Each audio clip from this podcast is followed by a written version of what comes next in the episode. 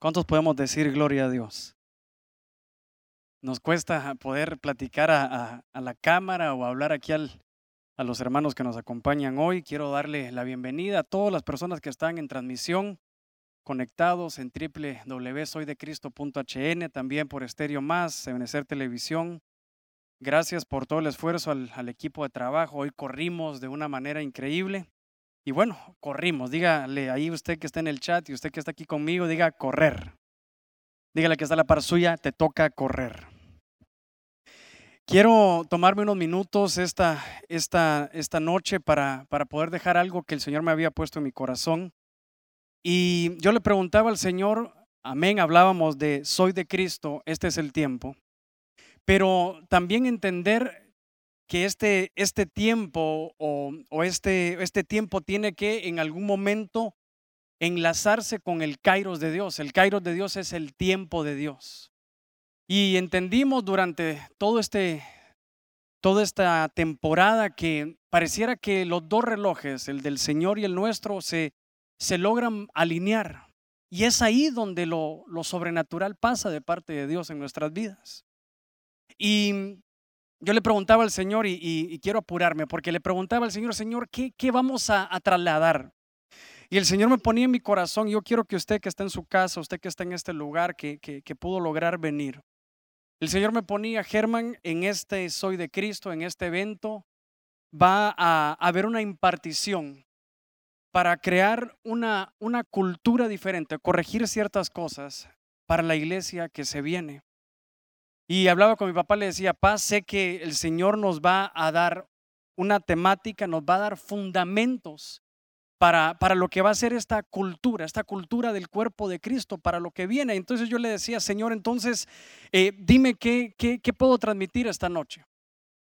Y el Señor me decía, bueno, mira cómo has vivido durante esta cuarentena. Le dije, Señor, he estado con mi familia, he estado creyendo, hemos cambiado todo el orden de las cosas, no hemos podido congregarnos, pero es un reto sobrenatural el poder entender que, que, realmente nosotros que somos de Cristo, tenemos que tener un altar en nuestra casa y dar ese, esa, ese sacerdocio en nuestras casas. Y al final tuve una idea, yo le dije, Señor, también he aprendido a correr. Le voy a contar y, no me quiero tardar mucho en esta introducción, pero una vez mi papá estaba, y aquí anda mi papá, una vez mi papá estaba en una, en una maratón aquí en, nuestra ciudad, en San Pedro Sula, y eran 21 kilómetros, fíjese. Y entonces yo vi que ya en el número 15 para adelante le empezó a costar, se estaba calambrando nuestro pastor, y yo lo miraba desde la paila, me hubiera gustado eh, contarle que, lo miraba yo a la par de él o desde atrás, no, pero lo miraba desde la paila sufriendo y yo dije, no, aquí me tengo que bajar y, y apoyar a mi viejo. Quedaban como cuatro kilómetros, tres kilómetros. Y entonces me bajé y empecé a correr con él y yo le dije, papá, aquí estoy, vamos con todo, vamos a terminar. Al segundo kilómetro que yo estaba corriendo me empecé a calambrar yo y solo llevaba dos kilómetros. Entonces yo dije, bueno, correr no es lo mío, dije yo. Pero en esta pandemia eh, hemos tenido problemas o preocupaciones más allá de lo normal y yo sé que he recibido muchas llamadas donde me dicen, Germán, estoy ansioso. Hoy vamos a tener un taller con Marcela que nos va a hablar un poquito de qué dice la palabra acerca de esto. Y he aprendido a correr. Y he aprendido a correr. Y me dijo, bueno, habla de qué es el correr para este tiempo. Y de eso le quiero hablar. Cuando definimos correr, Usted lo puede ver ahí en su pantalla, dice que correr significa progresar con rapidez. Perseguir con mucho interés algo o alguien. ¿Qué es perseguir con interés? El saber que hay una urgencia de algo. Yo le, quiero decir de parte de Dios que para nosotros, para esta generación que, que, estamos hoy pendientes de qué, qué va a decir el Señor, es un tiempo de aceleración para nosotros. Si usted puede ahí en el chat decirlo, ustedes que están aquí conmigo, dígale que está a la par suya, es un tiempo de aceleración. Porque es un tiempo de progresar con rapidez. Y, yo lo quiero llevar porque dice la definición progresar con rapidez, perseguir con mucho interés algo o alguien. Y mira lo que dice este, es pues, el primer verso que, yo quiero llevarlo, porque aquí la, la, slide dice, corre en la oscuridad. Juan 21 nos describe y dice, el primer día de la semana, María Magdalena fue de mañana siendo aún oscuro al sepulcro y vio quitada la piedra del sepulcro. Pero dice que ella va a tomar una decisión o está a punto de tomar una decisión que para mí es impresionante lo que cada versículo de la Biblia nos dice. Cada oración encierra algo, una enseñanza para nosotros. Y el Señor me decía, Germán, hay algo en un misterio que tú, tú me has llegado, has estado hablando conmigo mientras corres. Yo le decía, Señor, ¿por qué? Y en Juan 21 no, nos da el por qué, porque dice Juan 21, siendo aún oscuro, llegando al sepulcro, en el 2 dice, entonces esta mujer decidió correr. Y fue Simón, Pedro y el otro discípulo y aquel que amaba a Jesús y les dijo, se han llevado al sepulcro al Señor y no sabemos dónde le han puesto. Pero quiero que nos enfoquemos en este primer punto, en la mujer. La circunstancia para muchos en esta temporada ha sido de oscuridad. No de oscuridad porque no porque sabemos que somos de Cristo, sabemos que estamos bendecidos, pero ha sido oscuridad porque la oscuridad lo que nos, lo que nos da es incertidumbre. La oscuridad, eh, yo tengo un, un, momento ahí en la carrera donde, donde estoy corriendo ahí en la colonia que, que hay unos árboles que tapan las luces y realmente el correr en la oscuridad es, es, es un paso de fe porque no estoy seguro si me voy a parar mal, no estoy seguro si me voy a doblar un tobillo por algún hoyo o algo, pero dice que esta mujer en la oscuridad corrió. Una de las cosas que tenemos que entender es que hay dos tipos de personas. Las que cuando se encuentran en la oscuridad, la oscuridad nos puede describir cosas que yo no sé si usted ha visto que sus hijos, usted que tiene hijos o, o cuando usted estaba hace un par de años más chiquito, si había algún, alguna máscara o alguna gorra en su cuarto, la oscuridad nos podía jugar un juego. Creíamos que había alguien. Uno tenía que llamar al papá, viejo, fíjate que hay algo ahí en el cuarto. Quiero dormir contigo, así llegan mis hijos. Papá, es que vi algo que se movía. Y cuando voy a ver es una gorra, pero la oscuridad nos puede, nos puede dar ese juego de, de hacer algo pequeño, grande. Y entonces hay personas que en este tiempo de oscuridad se han detenido y tal vez podemos estar recibiendo la palabra hoy, pero nos hemos detenido. Tal vez me ponen el tiempo aquí para saber cuánto llevo. Porque esta mujer estaba triste, primero había perdido algo. Yo creo que esta es una temporada donde creemos que hemos perdido acá quizás todo. Donde el enemigo te ha dicho, lo perdiste todo, lo perdiste todo. Es un tiempo oscuro porque no sabes cómo va a estar mañana. Es un tiempo oscuro porque realmente cada día es un día de fe para ti. Es un tiempo oscuro porque eh, no puedes asegurar cómo vas a estar dentro de una semana, peor el próximo mes o peor el año que viene. No tenemos idea. Pero esta mujer está desorientada, hay cosas que cambiaron de, forma, de orden. Esto es algo que me impresiona porque la piedra estaba en un lugar donde, donde, donde no tenía que estar. Y así ha sido esta temporada. Nos han quitado el orden de las cosas, por ejemplo. Nos han cerrado los templos, nuestro trabajo no podemos ir, muchos hemos perdido el trabajo. Pero esta mujer decide en esa circunstancia oscura, donde se puede tener temor, donde puede haber miedo, donde puede, podemos estar desorientados, correr. Es que esto es lo que más me, me llena mi corazón. Porque tenemos que saber que este es un tiempo de correr. Germán, ¿en dónde vamos a correr? Correr en la oscuridad. Porque el correr en la oscuridad amerita pasos de fe. Yo me encontraba, una vez recibí este tema, no me voy a caer acá, una vez recibí este tema, yo decía, Señor, realmente correr en la oscuridad es dar pasos de fe.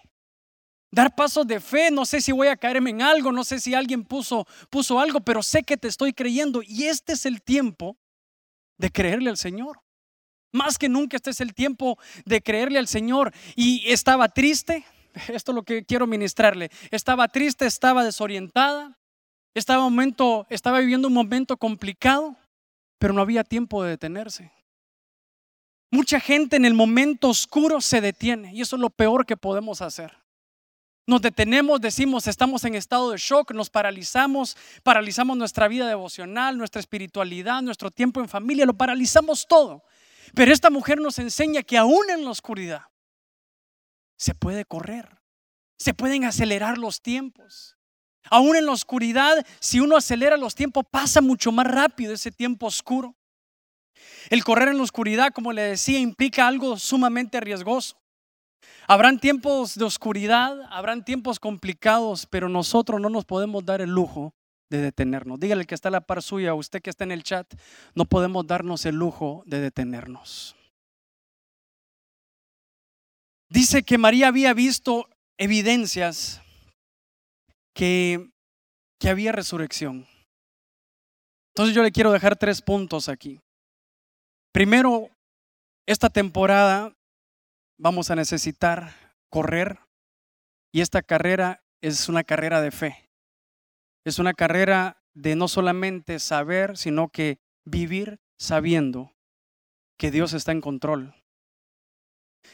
Mire lo que, lo que dice y es algo que a nosotros como iglesia nos, se nos complica un poquito. El, el hecho que la piedra fuera movida implica algo tremendo, porque ya estaba profetizado que iba a pasar eso. Los profetas lo habían dicho, el Señor Jesús lo, lo, había dicho, como la señal de Jonás. había ya algo de, de, eso y es donde yo me encuentro como cuerpo de Cristo, como iglesia, un reto. Porque nadie estaba esperando al Señor Jesús afuera del sepulcro. Es decir, eran seguidores de Jesús, pero no le creían exactamente a todo. Y este tiempo Creo que todos aquellos que habíamos, habíamos llevado la iglesia como, como una costumbre, nos dimos cuenta que, que la piedra se movió y que Cristo viene pronto. Nos damos cuenta que las pandemias, nos damos cuenta que las prédicas escatológicas en la noche no están lejos de la realidad.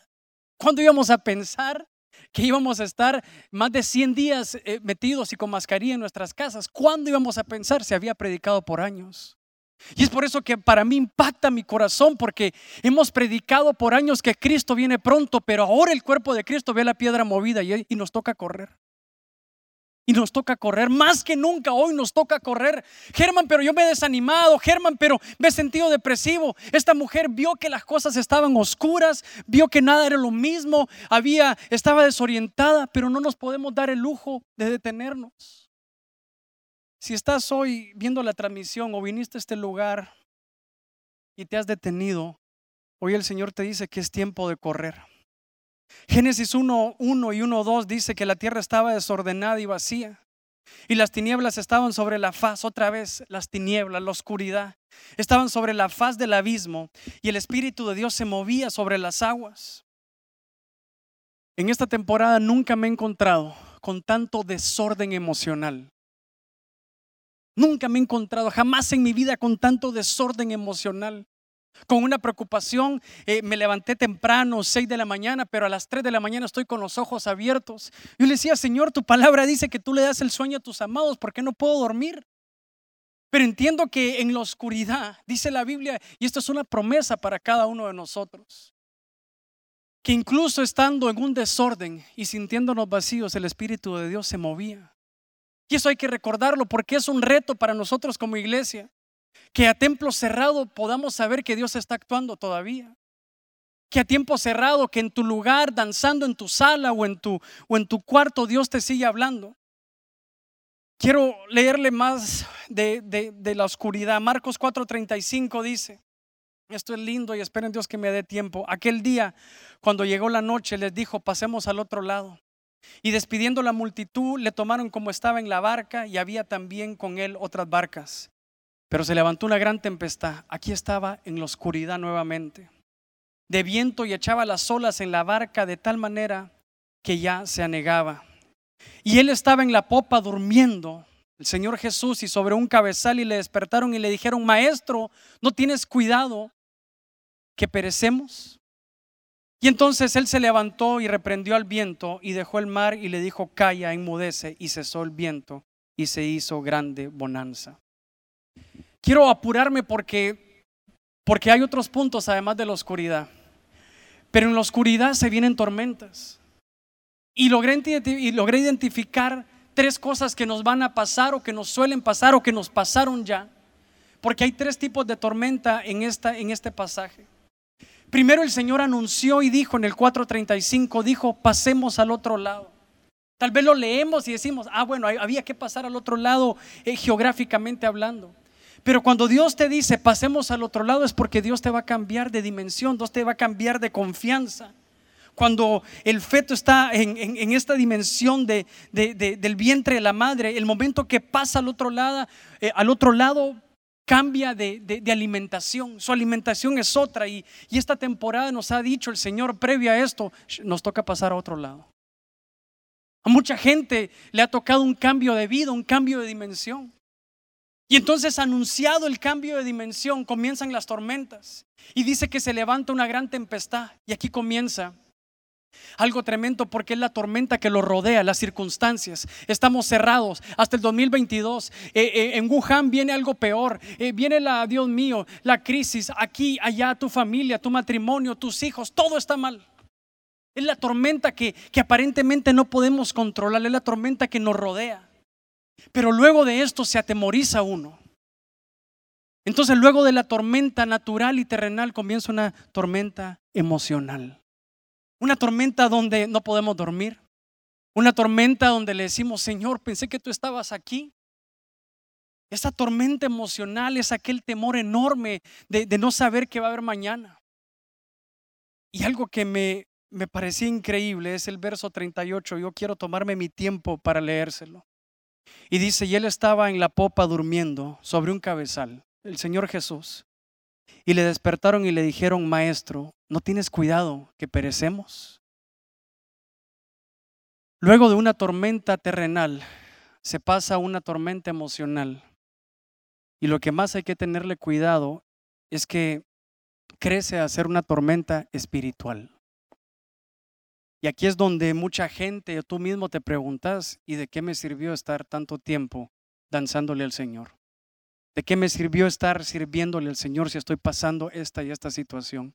¿De qué me sirvió? Ese, miedo entró a tu corazón y empezaste a dudar de Dios. Empezaste a dudar que realmente si este soy de Cristo es, es un eslogan o realmente es algo, es algo que tenemos nosotros en nuestra vida. Empezaron a pasar cosas difíciles. La tormenta no, no, no pudo ser controlada como hubiéramos querido. Y de la tormenta terrenal pasó al emocional y del emocional al espiritual. Y es por eso que vemos personas que se enfriaron, pero es entendible. Solo te quiero decir que es parte de lo que puede pasar en la oscuridad, pero ustedes y yo ya decidimos que a nosotros no nos va a paralizar nada, sino que es tiempo de correr en el nombre de Jesús. Ahora, quiero avanzar Ay, mire, le voy a leer rápido este verso. Éxodo 20 19 y dice, y dijeron a Moisés, habla tú con nosotros. Y nosotros oiremos, pero no hable Dios con nosotros para que no muramos. Y Moisés respondió al pueblo, no temáis, porque para probaros vino Dios y para que su temor esté delante de vosotros, para que no pequéis. Y entonces el pueblo, es decir, que no es de todos. En el verso pasado leíamos que la multitud se quedó, no entró a la barca.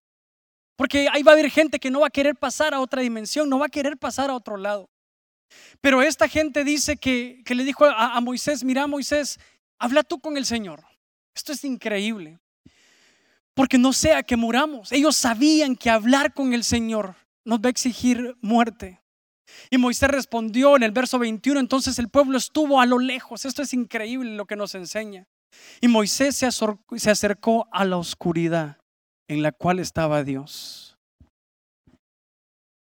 Y Moisés se acercó a la oscuridad en la cual estaba Dios. Dios estaba en la oscuridad. Dios ha estado en la oscuridad. Y nos hemos detenido, hemos dudado. Dios dice también que Él está cerca de los quebrantados de corazón. Pero lo tremendo es que Dios habla en la oscuridad. Dios habla en la depresión, Dios habla en la ansiedad. Dios obra, su Espíritu Santo obra en la ansiedad. No todos estamos dispuestos a hablar con Dios porque el hablar con Dios en la oscuridad te va a exigir morir. Uy, Germán, yo pensé que ibas a traer una palabra de consuelo. Es de consuelo, es de reconciliación. La oscuridad te va a llevar a hablar con Dios. Hay personas que se van a enojar con Dios, se van a pelear con Dios van a quedarse en la tormenta, pero tú y yo que vamos a correr en la oscuridad, tenemos que saber que el hablar con Dios va a exigir morir. Pongan ahí en el chat o ustedes que están aquí conmigo, dígale ahí al que está a la par suya, la oscuridad te va a exigir morir. Qué rico volver a tener aquí nuestros hermanos. Ok, sigamos. llevo 23 minutos, espero correr en este. Seguimos el verso de, Juan y dice Juan 23, luego que esta mujer corre en la oscuridad, ya sabemos lo que implica, tormentas terrenales, emocionales, espirituales, eh, vamos a dudar que Dios está con nosotros, pero en el momento que hablemos en la oscuridad con Dios, Dios te va a llevar a morir. Sigamos, Juan 23 dice, y saliendo Pedro y el otro discípulo fueron al sepulcro, un lugar de muerte. Y corrían los dos juntos, pero el otro discípulo corrió más a prisa que Pedro y llegó primero al sepulcro. Y bajándose a mirar, vio los lienzos puestos ahí, pero no entró. Y luego llegó Simón Pedro tras él y entró en el sepulcro y vio los lienzos puestos ahí. Y dice entonces que más adelante que este que llegó después entró al sepulcro. Esta es la historia de Pedro y Juan. Pero Juan decide no poner su nombre y le quiero dar el ángulo de esta, de esta noche y de este congreso. Juan decide no poner su nombre porque no se lo ganó. Otra vez le voy a repetir eso. Juan decide no poner su nombre porque llegó, pero no quiso entrar al lugar de muerte. No quiso entrar al lugar, al sepulcro. Tenemos que saber que el Evangelio es un lugar de muerte y resurrección habíamos pensado o, habíamos, nos habíamos acostumbrado quizás a, que el Evangelio eh, era instrucción, amén, era presencia, amén, pero el Evangelio es un lugar de muerte y resurrección. Y no basta con correr y, quedarnos a medias, hay que entrar, hay que entrar a la resurrección. Y la resurrección nos va a dar mucho entendimiento. Porque cuando entramos y entendemos que Jesús en su esencia, en nuestro sacrificio, es muerte y resurrección, vamos a saber y esto es espectacular, que nosotros estamos en un constante proceso de muerte y resurrección. Todos los días, todos los días. Porque en el momento que, que decidas pausar ese proceso de muerte y resurrección, te pasa lo de Juan. Que llegó y, en el momento que le exigieron muerte y resurrección dijo, no, no, no, no, no, yo tampoco ahí. No, no, no, ya, ya cuando se meten con mi música, ya cuando se meten con mi noviazgo, ya ahí muerte y resurrección, no, con mi carácter. Yo nací así y voy a morir así. En este tiempo, no nos podemos quedar en la entrada del sepulcro. No nos podemos quedar en la entrada de, de, la muerte y resurrección, porque eso es el Evangelio mismo. Y tal vez lo habíamos, lo habíamos complicado un poquito. Pensábamos que era como un club social. Y, y, y quiera o no, extrañamos estar todos juntos como familia. Pero se nos había olvidado que nos teníamos que exigir a diario una muerte y una resurrección. Tal vez nos habíamos estancado por un montón de tiempo.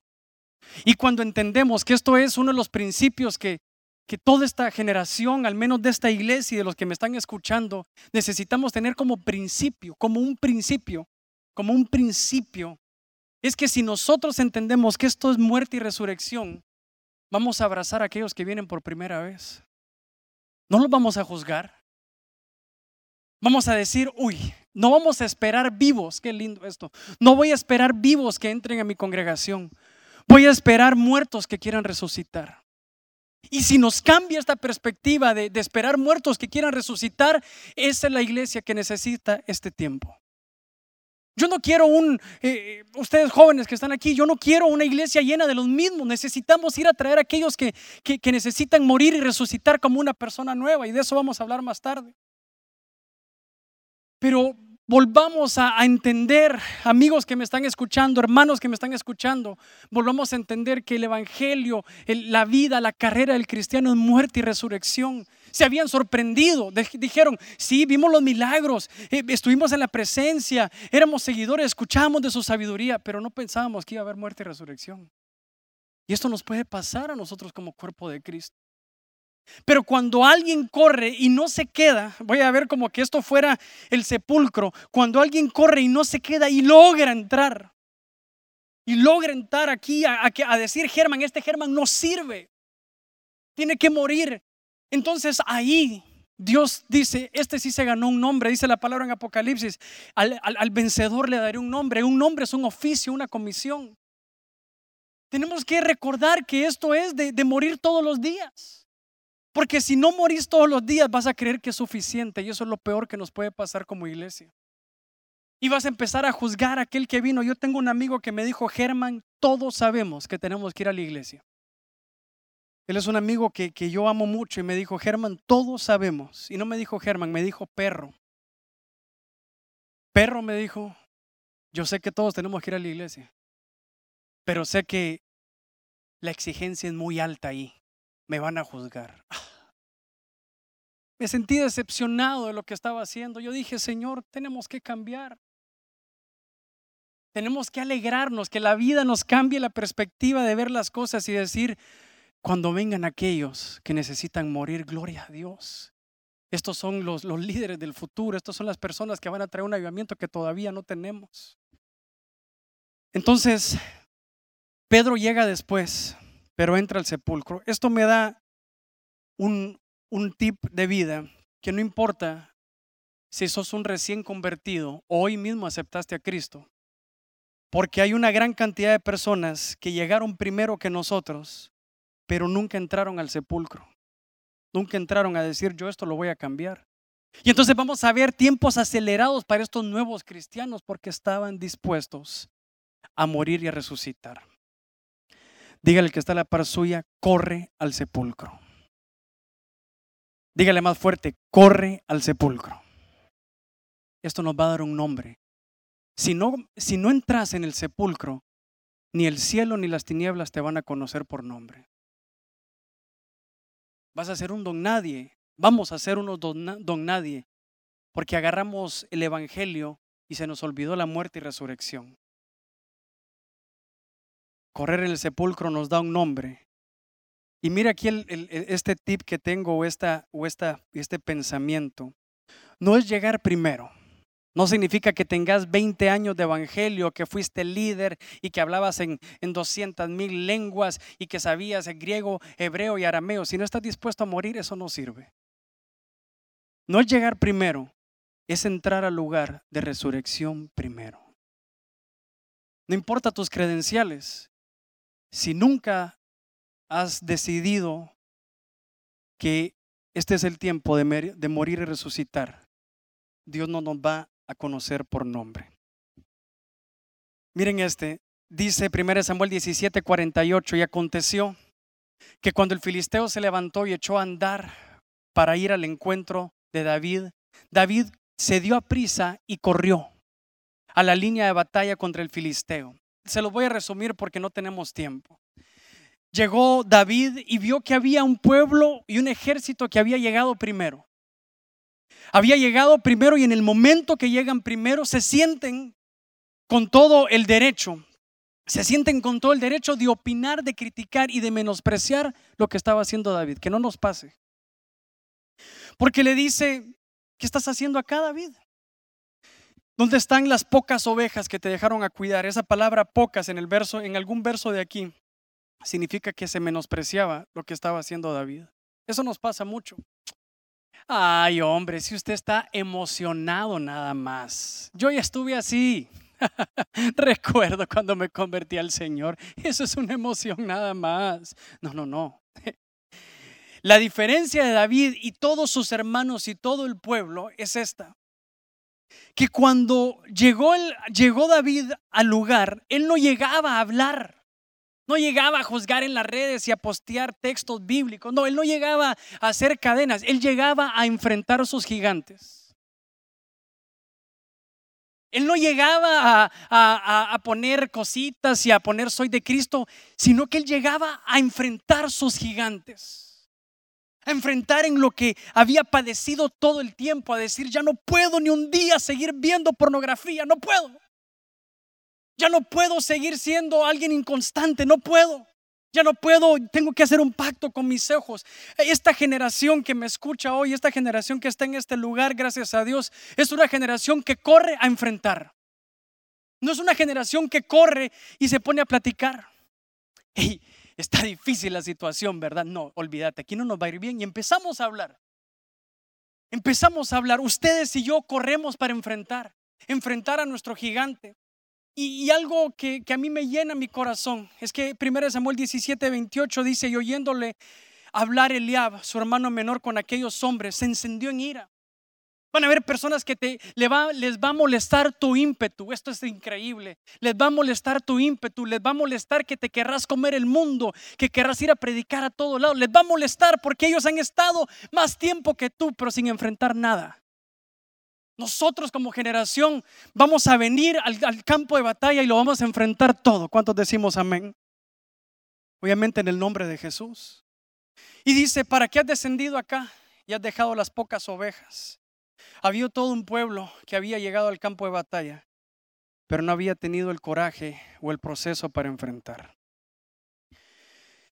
En el verso 34 nos da una enseñanza de vida y esto es algo que yo quiero que se lleven en sus corazones, todos los que me están escuchando y ustedes que están en este lugar. Dice que en el momento que eh, el rey lo empieza a entrevistar, David responde a Saúl y le dijo, tu siervo era pastor de ovejas de su padre. Y cuando venía un león o un oso y tomaba algún cordero de la manada, yo salía tras él y lo hería y lo libraba de su boca y se levantaba contra mí. Yo le echaba mano de su quijada y lo hería y lo mataba, fuese león, fuese oso, tu siervo lo mataba. Y este filisteo incircunciso será como uno de ellos porque ha provocado, ha provocado al ejército del Dios viviente. Se lo conté con un ímpetu emocionado porque yo creo que así fue como David lo contó. Le dijo, no hombre, tranquilo rey, te voy a contar. A mí me menospreciaron de pequeño, a mí me violaron de pequeño, mis papás se divorciaron, mi mamá se murió. Pero todo esto no me traumó, todo esto me impartió para este tiempo. No voy a volver a repetir porque siento un fuego en mi corazón. Él no lo contó como una historia triste, él no contó diciendo, bueno, te quiero contar. Porque si lo hubiera contado así, hubiera sido tal vez el último a enfrentar en su gigante, pero él sabía que el tiempo era de enfrentamiento. Y en vez de contar su proceso como una historia triste, le empezó a contar diciendo, tranquilo, yo he estado en peores escenarios. Hoy tuvimos mil complicaciones y me dijo uno de los muchachos, tranquilo, hemos salido de peores cosas y nos va a ir bien. Entendió, y quiero que tú entiendas también, que sus procesos lo equiparon para este tiempo. La pregunta es si tú vas a ser de los que están traumados o equipados. Mi mejor momento es mi peor momento. Ah, no, Germán, ya me confundiste. Medio te había agarrado el hilo, pero ahorita ya me confundiste. Mi mayor momento de equipación ha sido el momento más triste de mi vida. Cuando muere mi mamá y en la enfermedad de mi mamá, ha sido el momento más triste de mi vida. Y cuando lo cuento, no lo cuento llorando ni lamentándome, lo cuento como un triunfo. Lo cuento como un triunfo porque entiendo que David lo contó emocionado. Yo no sé qué historia triste porque cada uno tendremos una historia triste que contar. Pero David entendió que si iba a llegar al campo de batalla e iba a enfrentarlo, iba a enfrentar al gigante, tenía que echar de la mano de, herramientas. Y las herramientas son tu proceso. Otra vez, las herramientas son tu proceso. Porque si eres de las personas o eres de esa generación que se queja y se queja, que, que, vive dando lástima, te vas a acostumbrar a dar lástima. Pero David entendía, este era lo diferente, eso es lo diferente de nosotros como generación. Que a mí mi tiempo más difícil me equipó. A mí mi tiempo más complicado cuando lloré, supe que era un proceso de muerte y resurrección. Que ahí me dio la autoridad de poder estar hablando esta noche. No me la dio en el momento que te dijeron que eras pastor o que eras anciano. No, eso no. Porque eso no me, no me exigió muerte. Pero el ver cosas difíciles, el, no entender las cosas, el de sentar en un tiempo de oscuridad y seguir corriendo y decir, sé que tienes el control, sé que tienes el control. Eso te equipa. Y te va a seguir equipando para los gigantes que te toque más adelante. Hoy es el último día que contamos esta historia diciendo, tu siervo era pastor y las, en las ovejas de su padre, mientras todo el mundo estaba tomando fresco allá adentro con aire acondicionado, a mí me tenían asoleándome con los osos. Y entonces cuando yo enfrentaba a los osos y los leones, yo estaba solito, rey. ¿Usted se imagina qué hubiera dicho el rey? No, hombre, este traumado no puede, este traumado no puede contra este gigante. Sáquenlo, no perdamos tiempo. Necesito un valiente que no esté traumado ni esté dando lástima. Entonces yo entiendo que lo contó él diciendo, tranquilo, rey, tranquilo, no hay problema. Te voy a contar. A mí me dejaron solo, sí, pero en los ojos de Dios Dios me estaba equipando con valor. Habían osos, leones, estuve depresivo, estuve tirado en el suelo, he tenido ataques de ansiedad, pero aún así he alabado al Señor, aún así estoy seguro de mi propósito, aún así sé que soy la respuesta de mi casa, aún así sé que hay una generación que espera por mí, aún así porque a mí el proceso no me trauma, me equipa. Dígale que está la par suya. El proceso a mí me equipa. El proceso a mí me equipa.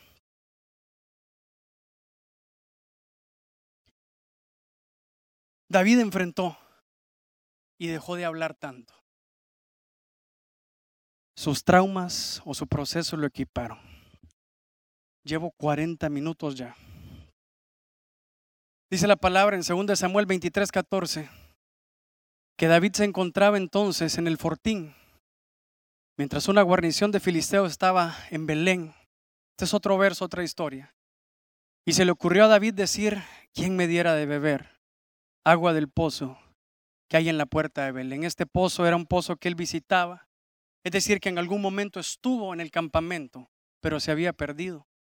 Y en el verso 16, en esta versión que creo que es la Nácar Colunga o la Castilian, dice al instante los tres héroes irrumpieron el campamento de los filisteos. Sacaron el agua del pozo que había en la puerta de Belén y trajeron agua.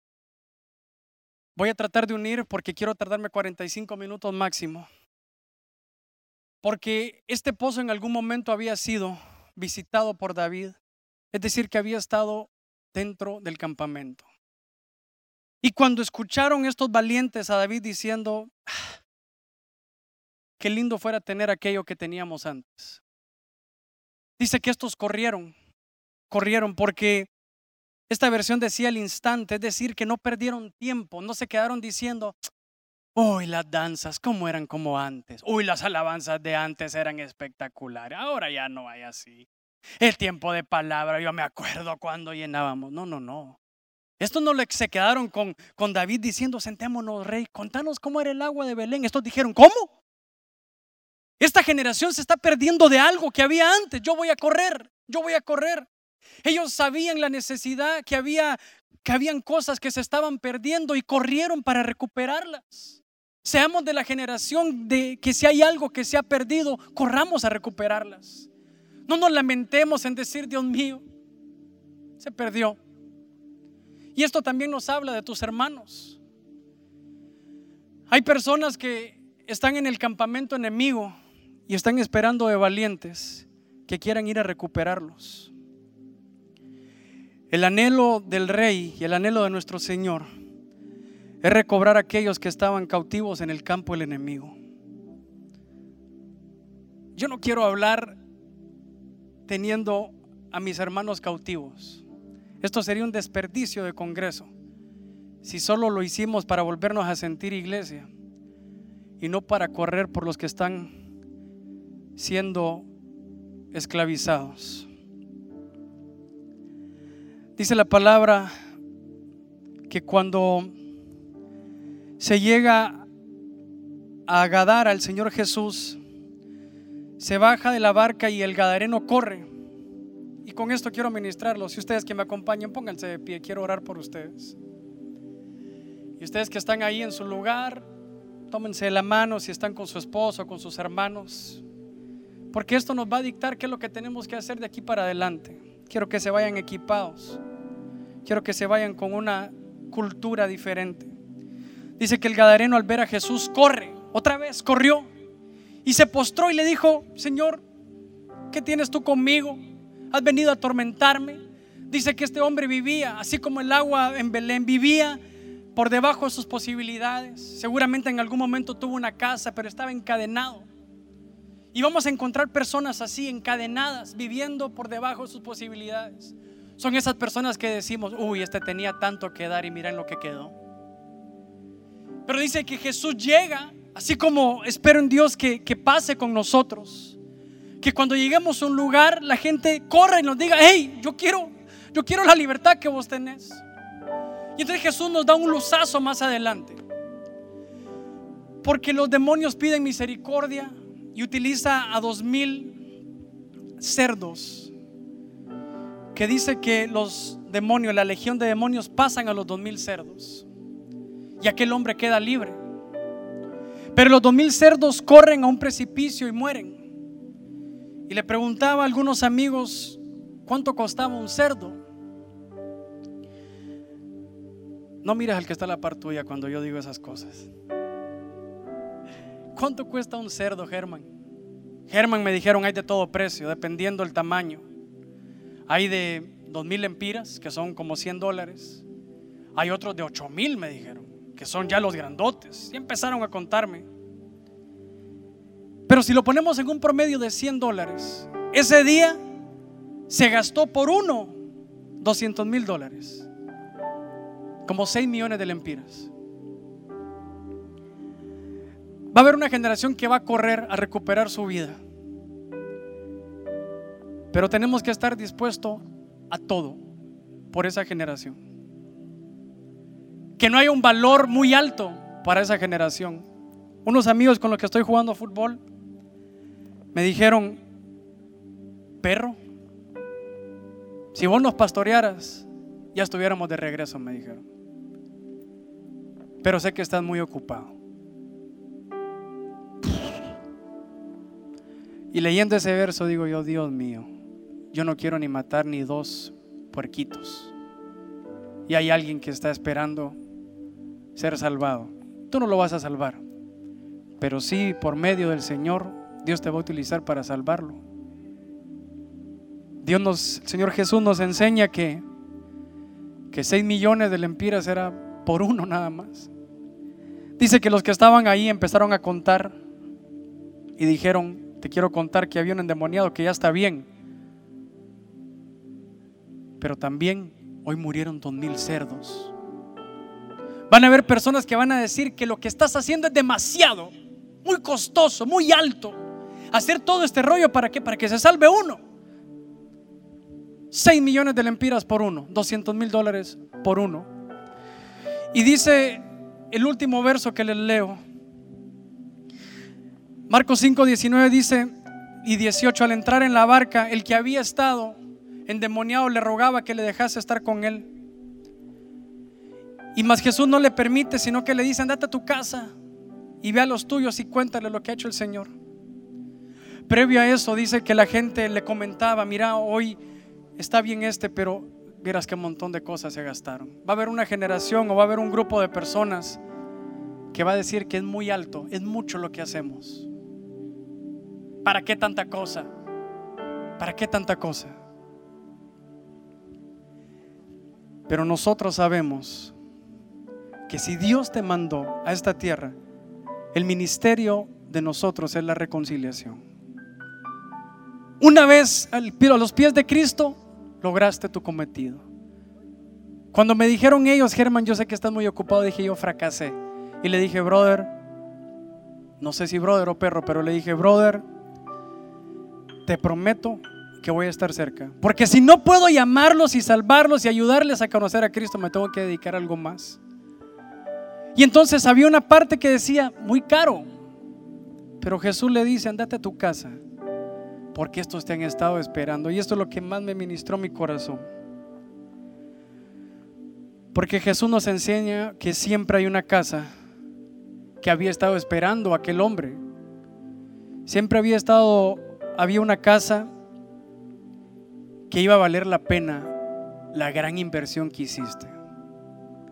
Seguramente la persona que tú vayas a, jalar, como dice la Biblia, con lazos de amor, que le lleves la palabra, hay una mujer que ha estado clamando por él, que hubiera pagado más de 6 millones por tenerlo en su casa otra vez. Una madre que ha clamado y dijo, Señor, tú me has prometido que él iba a regresar a casa. Pero necesitamos una generación que no escatime, que no escatime, que no escatime tiempo. He estado jugando fútbol y nunca me han dolido las rodillas tanto como ahora. Pero sé que el día que lleguen a Cristo, ese día va a haber una casa que le va a agradecer al Señor y va a decir, yo sabía que tú eres un Dios fiel. Cierren sus ojos ahí en sus hogares y aquí en el templo los que estamos. Padre, sabemos que este es tiempo de correr. Si nos habíamos detenido en la oscuridad, en la tormenta, habíamos dudado, nos habíamos, Señor, habíamos tenido tiempos de ansiedad. Hoy entendemos que es tiempo de correr, que tú nos quieres usar todavía. Que este es un tiempo donde se acabó la letra, se acabó la teoría. Y hay un tiempo de resurrección. Quiero morir cuantas veces tú quieras. Y estoy esperando a los que vienen, a los que están recibiendo. Si tú estás ahí en tu casa, hay unos números de teléfono y hay hermanos encargados para orar por ti. Tal vez estabas viviendo por debajo de tus posibilidades. Y hoy quieres regresar. Queremos hacer todo lo posible para que la casa que te está esperando hoy esté de fiesta. Queremos hacer todo lo posible para que la madre que ha estado orando por ti hoy diga, Señor, contestaste finalmente mi plegaria.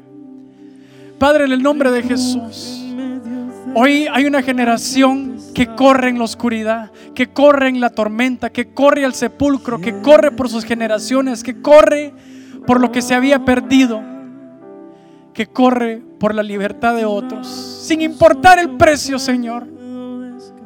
Queremos ser usados en el nombre de Jesús.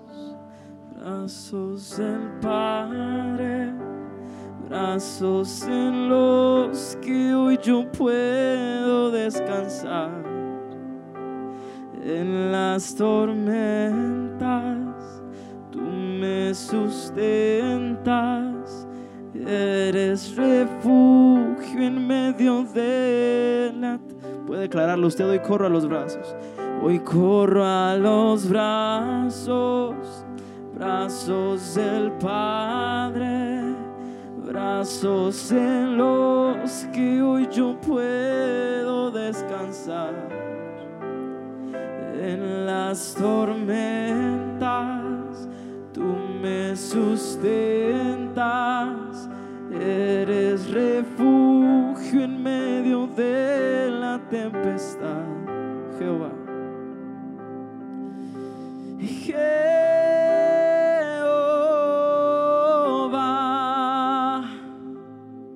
Mi refugio en medio de la tempestad. Se puede escuchar su voz cantándole al Señor. Jehová,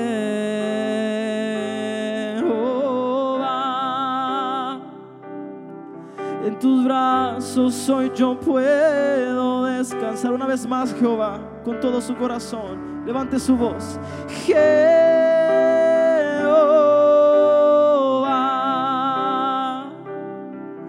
refugio en medio de la tempestad, oh amado Rey.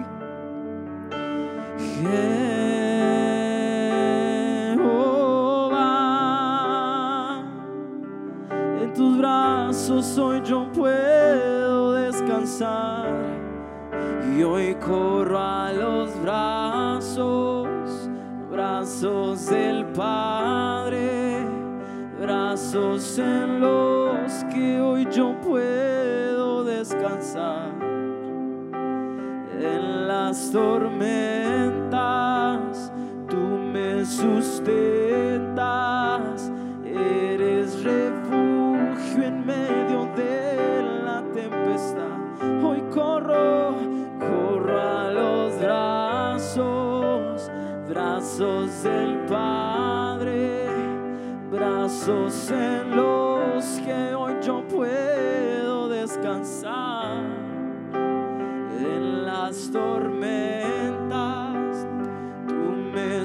sustentas, eres refugio en medio de la tempestad. Y que latir de tu corazón que el ruido de la angustia y calme mi dolor, que el latir de tu corazón que el ruido de la angustia y calme. Puedo cantarlo con convicción, porque es Él el que cambia nuestras historias tristes en las mayores victorias que hemos tenido. Los peores procesos en las mejores capacitaciones para llegar a lugares inimaginables. Que latir tu corazón opaque el ruido de la angustia una vez más y calme mi dolor. Que latir de tu corazón opaque el ruido de la angustia y calme mi dolor. Que latir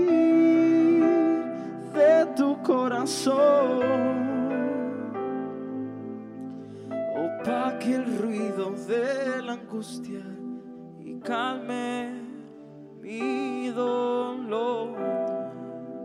Gloria a Dios.